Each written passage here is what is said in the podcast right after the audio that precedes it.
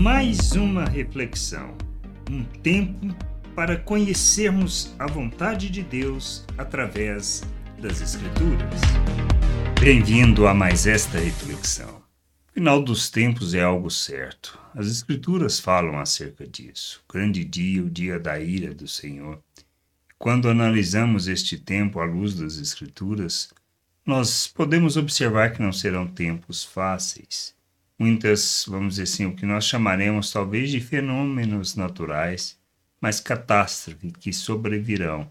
E nessas situações as pessoas desejarão morrer, mas não poderão. Isso está nas Escrituras e a gente precisa entender que temos que buscar o conhecimento de Deus, compreender a Sua vontade a essa vontade nos submeter. Pois quando falamos de inferno, da morte eterna, é, a gente precisa entender é algo que Deus não preparou para os homens, ou seja, para o ser humano, mas foi para o diabo e seus anjos. Mas se nós nos mantermos rebeldes, é, se não buscarmos o conhecimento, a compreensão da vontade de Deus, se insistirmos na nossa religiosidade, certamente não estaremos com Deus pois ainda estamos e permanecemos mortos nos nossos delitos e pecados. Somos chamados para viver o reino de Deus, para nos submetermos a Cristo, reconhecer Ele como Senhor e Salvador. E entendermos que a nossa salvação é pela graça, é resultante desta misericórdia de Deus que enviou o seu Filho.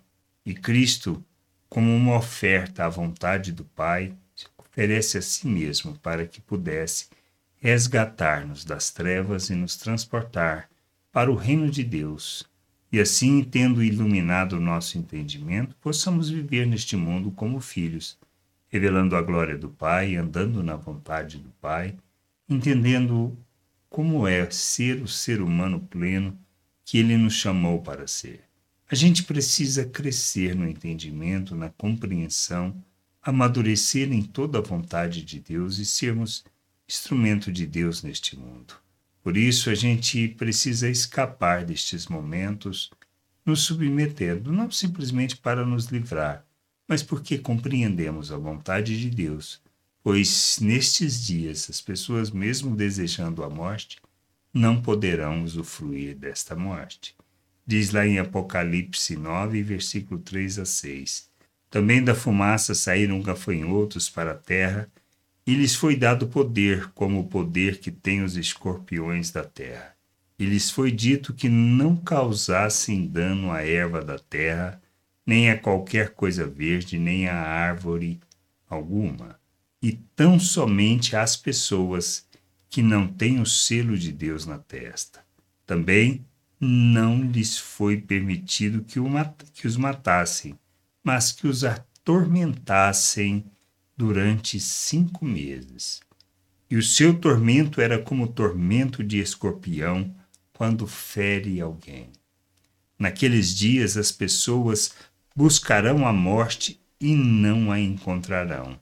Também terão desejos de morrer, mas a morte fugirá deles. Relatado, descrito nas Escrituras.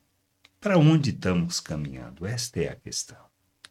Andar na vontade de Deus é o que nós precisamos fazer, mas como fazer isso? Como buscar esse conhecimento? Como entender? Como crer nisto? Nós precisamos, primeiramente e antes de mais nada, desejar conhecer Deus. Desejar conhecê-lo na forma como ele de fato é que maneira fazemos isso? Através das Escrituras e que um, com um coração desejoso de conhecer. Pois ele fala que quando o buscamos de todo o coração, com toda a intensidade, ele se revela a nós. E é isso que a gente precisa fazer. Se trata de conhecer a vontade de Deus, não se trata de religião. Não é uma questão de frequentar uma religião mas de buscar o conhecimento de Deus expresso ou revelado nas Escrituras, pois ela nos conduzirá à vontade de Deus, ao conhecimento, ao entendimento. Nós, ao ouvirmos, a lermos estas promessas e nós nos submetermos crendo naquilo que ele fala, então não só ele se revela, não só dá a conhecer a nossa reconciliação com Ele, a nossa salvação, como Ele nos mostra o caminho a seguir. Se trata disto, deste aspecto, de desfrutarmos da vida, da verdadeira vida, de sermos plenos naquilo que Ele desejou, para que nós desfrutemos, revelemos Sua glória, andemos neste mundo como seus filhos, principalmente que entendamos que quando nós nos submetemos a Ele, reconhecendo Cristo como Senhor e Salvador, não só temos o perdão dos nossos pecados, a nossa justificação, como somos feito um novo ser e colocados na presença de Deus. Precisamos nos arrepender e desfrutar disso. Tendo o entendimento de onde estamos, a nossa jornada é uma jornada de santificação, para que a gente revele aonde a gente está. E a santificação nada mais é do que o processo onde nós deixamos de fazer as obras, as obras das trevas, as obras que estão fundamentadas nos nossos desejos naturais e que implica em fazer mal para o próximo. Nós usamos das pessoas, nós mentimos, roubamos, enganamos, não importa. Nós nas nossas relações, o que buscamos são os nossos interesses e não importamos de usar os outros para atender às nossas necessidades. Sejam em qualquer aspecto que for. Isto é viver e andar segundo a carne. Quando entendemos que não podemos viver desta maneira, mas que devemos viver como Cristo, então nós abandonamos estas obras e isto é a santificação.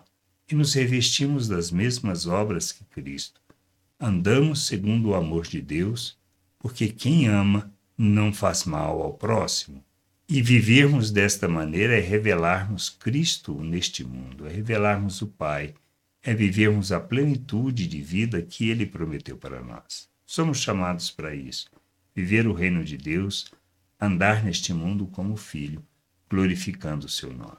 Que a gente entenda, para que a gente possa escapar destes dias tendo o selo de Deus, e assim glorificar a Deus em tudo. Que a graça, a paz e o amor de nosso Deus esteja com você. Amém. Gostou da reflexão? Compartilhe. Não deixe de ler as Escrituras. Medite para poder crescer no conhecimento e vontade de nosso Deus e nosso Pai, para que, conhecendo o Senhor, possa o revelar ao mundo.